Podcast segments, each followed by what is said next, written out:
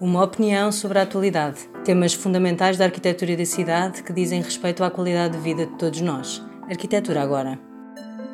Que resposta deverá dar o espaço público no pós-pandemia? Hoje teremos connosco a arquiteta, urbanista e investigadora Ana Bonifácio. Falo-vos de um banco e um jardim público. Para os tempos da pós-pandemia será preciso reforçar o pensamento e, sobretudo, a ação em matéria de cidade, em particular de espaço público. São necessárias políticas que contemplem o espaço público como território fundamental e como espinha dorsal do desenvolvimento urbano. Não pode haver secundarização do lugar que é de todos. Já não basta dar continuidade aos pressupostos básicos da intergeracionalidade ou da inclusividade que quer subtrair as barreiras arquitetónicas do nosso meio urbano.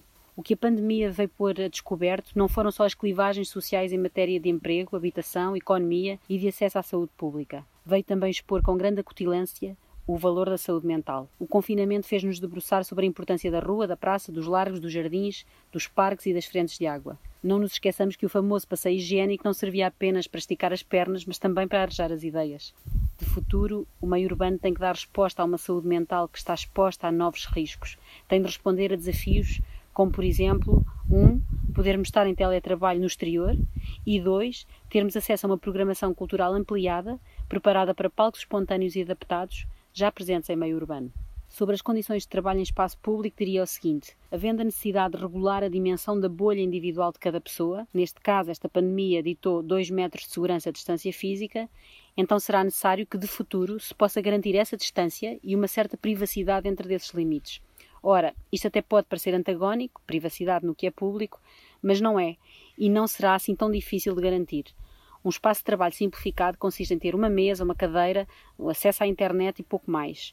No fundo, tudo isto já funciona, mas precisa de ser melhorado e estimulado com condições básicas de ergonomia e outras, como as da iluminação e do conforto térmico e acústico. Por outro lado, a possibilidade de aceder a uma oferta cultural programada e adaptada aos espaços públicos pré-existentes e a uma banda cada vez mais larga de públicos é decisivo em matéria de saúde mental. Novas políticas e novos desenhos que prevejam uma maior capacidade de adaptação do lugar público e de equipamentos públicos de acesso livre carecem, claro, de apoios concretos de investimento dos governos central e locais. Hoje de manhã, o que é um campo de ténis, à tarde pode ser um mercado e logo à noite, quem sabe, uma sala, entre aspas, de espetáculo. Estes espaços pensam-se, desenham-se e funcionam. Em síntese e para um futuro próximo, para estarmos preparados para o que pode vir, é preciso despressurizar a casa das atividades que lhe eram alheias e que agora já não são, como o teletrabalho. É preciso ter motivos para nos libertarmos dos ecrãs.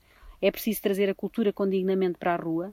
E são precisos mais espaços públicos adaptáveis, diria mesmo espaços públicos transfuncionais, que possam ser rotativos, receber mais atividades e mais pessoas e que se assumam como uma espécie de ansiolíticos urbanos coletivos sem medicação. Recordo que estou num banco de jardim a trabalhar.